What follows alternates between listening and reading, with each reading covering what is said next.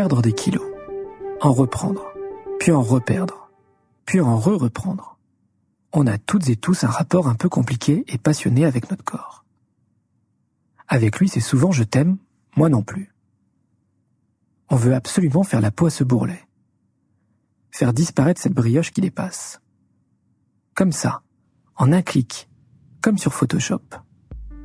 Alors on tente des régimes on se prive dans l'espoir de décrocher ce fameux corps idéal pour l'été, ce corps fantasmé. Mais faire un régime nous rend-il plus heureux finalement? Franchement, vous hésitez encore? Plusieurs études pointent l'inefficacité des régimes.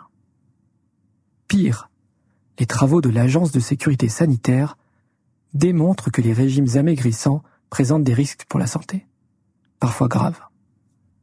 Vous écoutez Tilt, un podcast de témoignages où des hommes et des femmes nous racontent comment ils ont changé leur manière de se déplacer, de consommer ou de se nourrir pour être plus en lien avec leur corps et la nature. Je suis Sylvain Zimmermann, journaliste RTL, et dans ce sixième épisode de Tilt, vous allez rencontrer Chloé. Chloé dit ciao au régime. Elle n'a jamais été aussi épanouie et sereine c'est ça qui a été mon déclic en fait, c'est que à un moment je me suis rendu compte que le problème il venait aussi de ma perception de moi et que ce problème-là ne pouvait pas être résolu par un régime. En fait, je me suis posé deux questions. D'une part, je me suis dit est-ce que je vais vraiment faire ça toute ma vie? Perdre 2 kilos, en reprendre 3, en reperdre 3, euh, en reprendre 4, enfin, est-ce que c'est vraiment euh, là-dedans que j'ai envie de mettre mon énergie?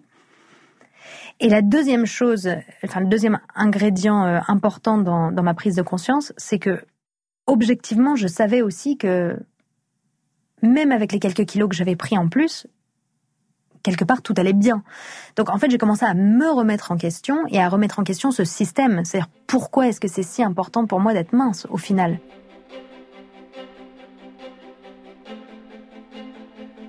Alors mes premiers souvenirs par rapport à ça sont principalement dans la chambre de ma mère. euh, les moments où j'ai commencé à euh, comprendre en fait que si je rentrais le ventre, euh, il pouvait disparaître.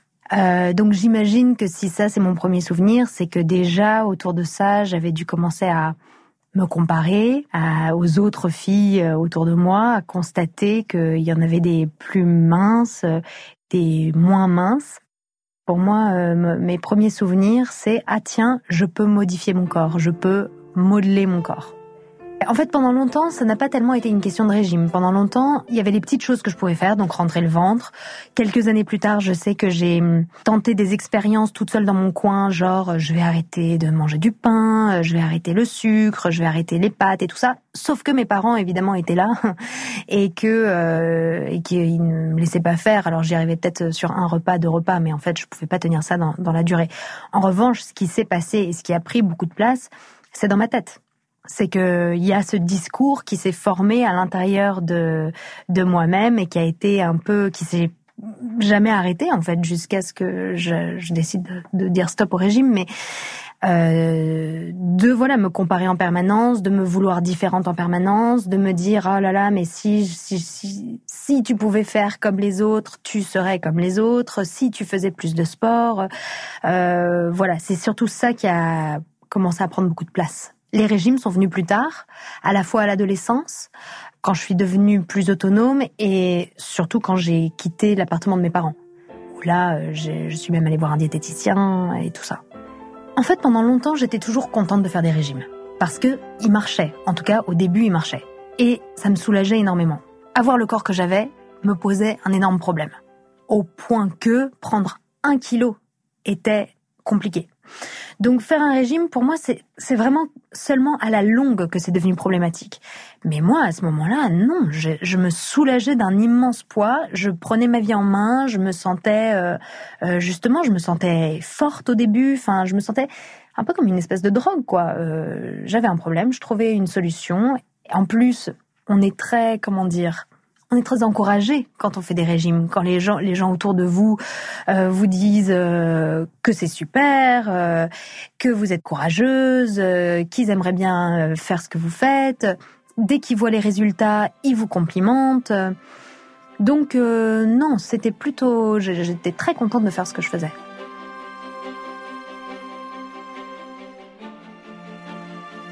Donc j'ai fait attention pendant pendant des années, puis au bout d'un moment, en fait, même faire attention ne suffisait plus. Donc euh, la nature a commencé à reprendre ses droits. Euh, au bout d'un moment, j'ai recommencé à prendre des formes, et donc là, j'ai commencé à faire euh, bah, des petits régimes, quoi. genre moi, les lundi, je reprends, lundi, je, je, je, je refais quelque chose. J'ai commencé à essayer le régime du camp, j'ai commencé à essayer d'autres choses pour me maintenir. Et tout à coup, euh, en fait, un jour, je, me suis rendu compte que le poids que je faisais deux ans après avoir vu le diététicien était semblablement le même que celui que j'avais quand j'avais été voir ce diététicien.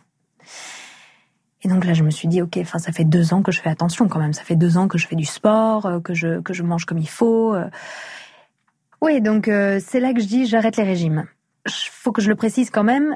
À ce moment-là, je dis, j'arrête les régimes, mais mon but, c'est quand même de perdre du poids. C'est-à-dire qu'en fait, arrêter les régimes, au départ, c'était... J'en avais marre, c'était une démission, j'en pouvais plus, mais c'était aussi une stratégie. C'est que quelque part, je me disais, bon, j'arrête de me prendre la tête parce que j'en peux plus, et mon corps naturellement va retrouver euh, voilà la forme qui est la sienne, euh, voilà. En fait, je savais pas trop comment m'y prendre, et c'est vrai que ce que j'ai découvert, c'est qu'en fait, je ne savais pas m'alimenter. Je ne savais plus m'alimenter normalement à la fois parce qu'il y avait eu justement des années de, de contraintes euh, caloriques, euh, voilà, euh, protéines, légumes, des associations bien spécifiques et tout ça, et puis des aliments genre interdits ou à éviter, genre les sucres, les gras, les desserts, etc. Mais à la fois juste parce que, juste à cause de mon éducation, que dans cette société, bah voilà, on mange trois fois par jour et c'est comme ça, on finit son assiette parce qu'il y a des enfants qui meurent en Afrique. Enfin, ce qu'on a tous grandi avec euh, avec ça, et que du coup, je n'avais plus aucune idée de ce qu'était réellement la faim pour moi. Enfin, quels étaient les signaux de ma faim et quels étaient les signaux de ma satiété. Et donc, en fait, je quand j'ai arrêté les régimes, je suis rentrée en mode euh, no limite quoi. Euh, la seule règle que je m'imposais, c'est qu'il fallait pas que je fasse un choix euh, raisonné par la tête euh, pour maigrir. Mais donc du coup, c'était en fait porte ouverte tout le temps. Donc j'avais envie de quelque chose. Bon, bah je le mangeais.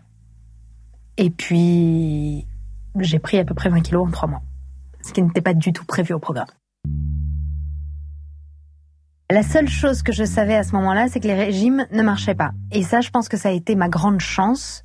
Euh, et, et, presque ma, oui, ma force, c'est que je, je n'étais pas capable de me mentir. C'est-à-dire à partir du moment où j'avais acté ça, à partir du moment où vraiment cette prise de conscience m'était parvenue, que je peux faire un régime, mais ça ne va résoudre mon problème que pour une durée limitée en fait. Ça ne va pas résoudre le vrai problème. Bah, du coup, je n'en reprenais pas. Voilà. Donc ça, ça, ça fait que en fait, j'étais, j'étais lancée sur une pente et je me disais, ben non, à un moment, il va bien falloir que tu réussisses à t'accepter comme tu es.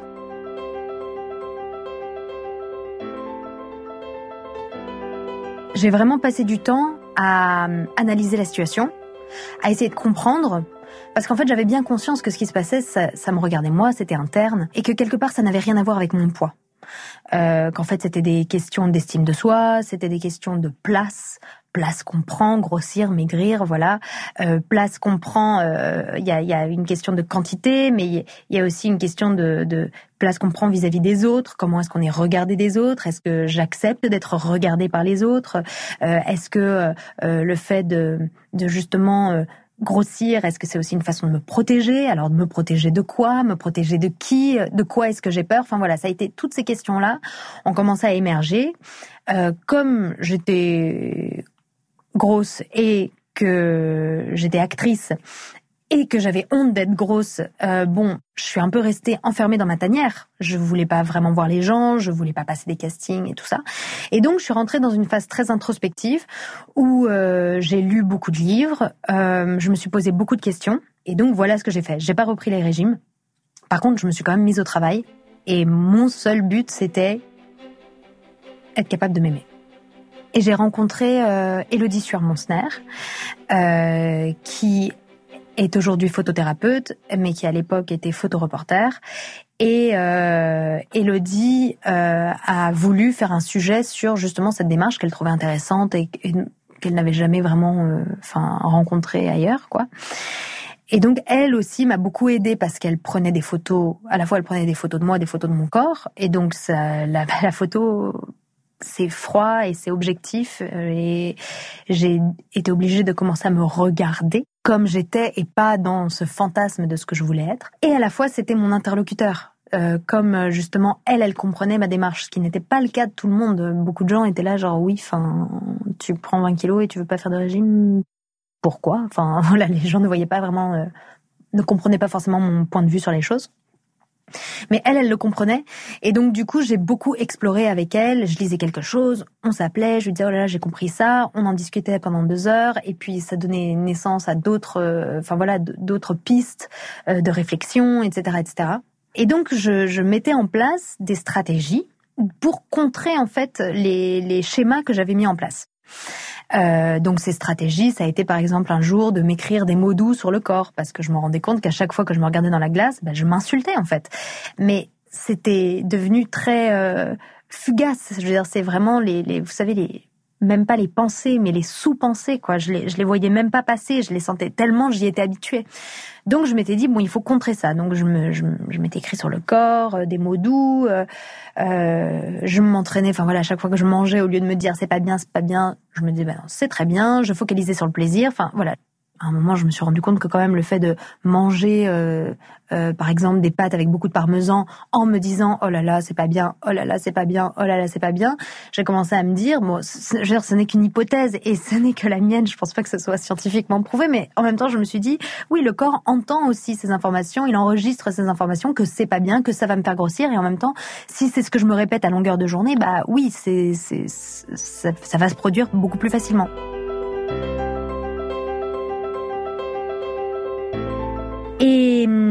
Une des choses que j'ai faites, c'est de, de, vider mon placard de tous les vêtements que je porterais un jour.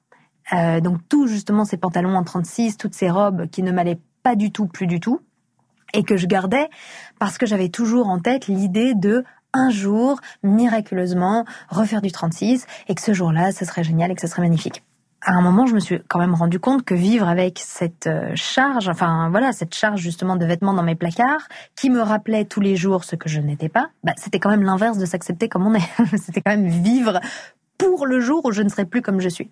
Donc j'ai décidé de faire un énorme tri.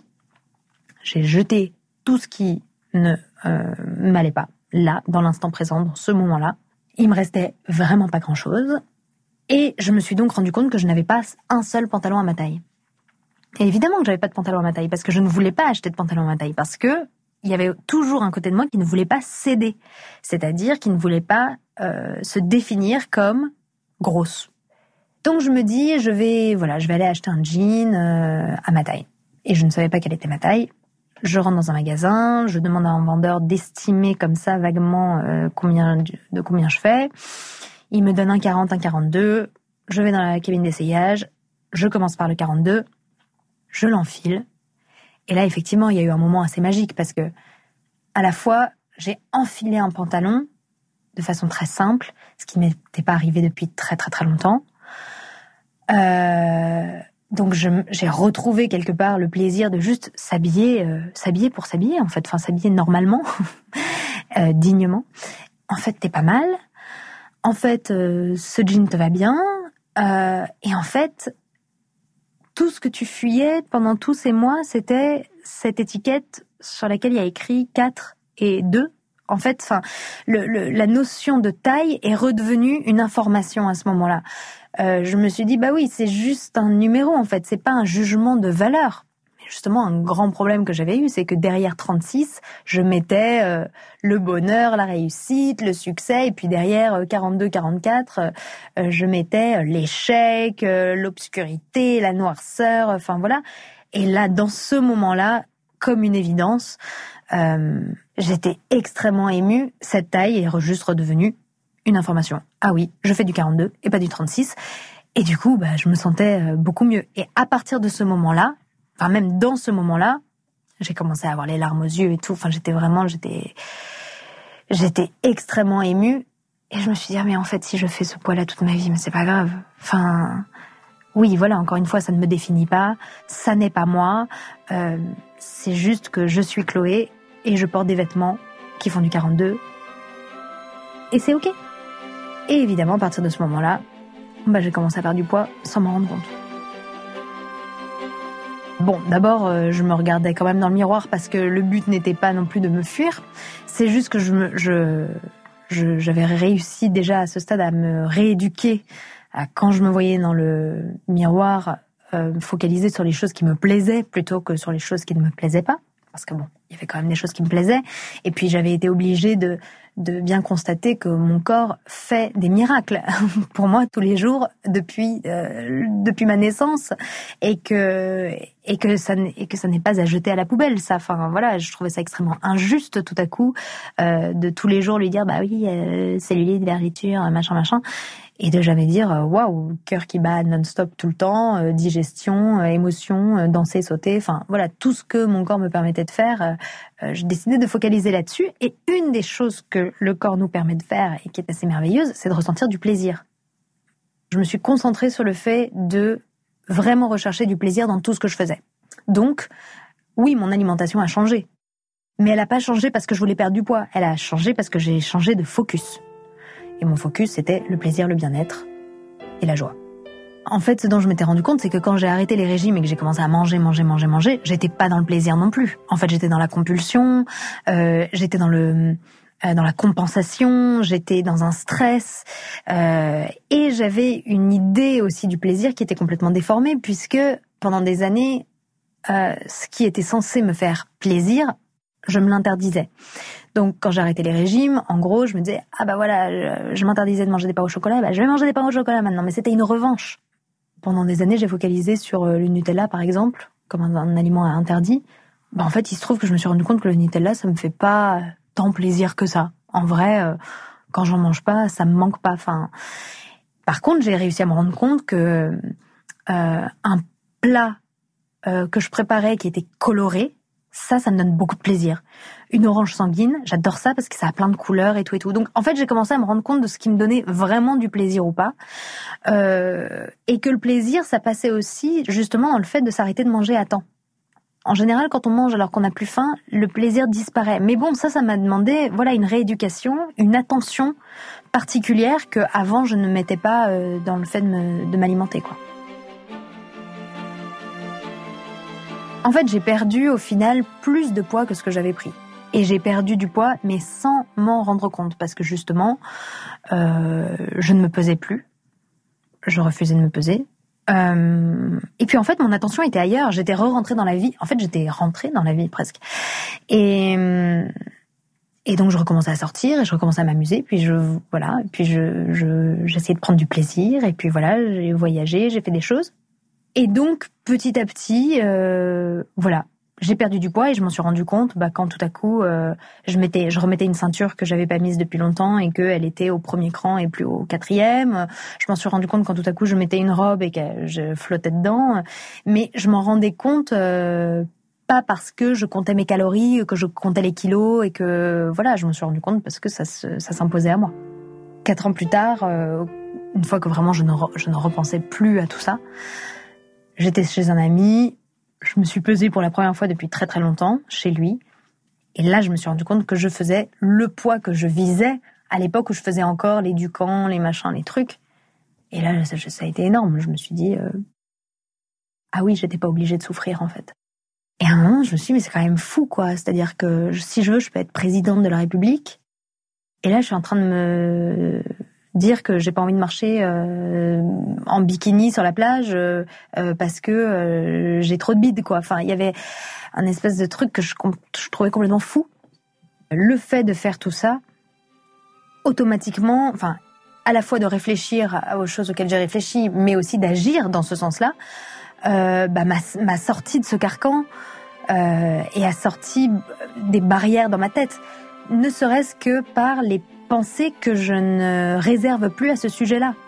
si je réfléchis 10 heures par jour à mon prochain projet, si je réfléchis 10 heures par jour à mon prochain régime, je ne deviens pas la même personne et je ne fais pas les mêmes choses et voilà. Donc, donc rien qu'en ça, ça m'a libérée. Ça a libéré de l'espace, par exemple, voilà, pour inventer ce que j'avais besoin d'inventer et être qui j'avais envie d'être. Vous venez d'écouter le sixième épisode de Tilt, un podcast d'histoire vraie sur des modes de vie plus responsables, plus en accord avec l'environnement. Vous pouvez retrouver tous les épisodes de ce podcast sur rtl.fr et sur toutes vos applications de podcast favorites. À très vite!